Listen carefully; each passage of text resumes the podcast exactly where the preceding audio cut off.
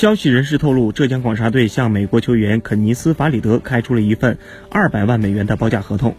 面对高薪，法里德仍然拒绝了广厦队的报价。然而，据了解，广厦队并未放弃对法里德的追求，预计他们可能会提高价码，努力争取到这个球风劲爆的锋线加盟。法里德于1989年出生于美国新泽西州，在2011年 NBA 选秀大会上，法里德于首轮第二十二顺位被丹佛掘金队选中而进入联盟。法里德体型在 NBA 一众高大内线球员中并不占优，但他拥有极佳的身体素质，弹跳能力出众。凭借狂野劲爆的打球风格，法里德也在 NBA 打出了名堂，被誉为半兽人。如今广厦队不惜重金签来法里德，说明他们志在冲击冠军。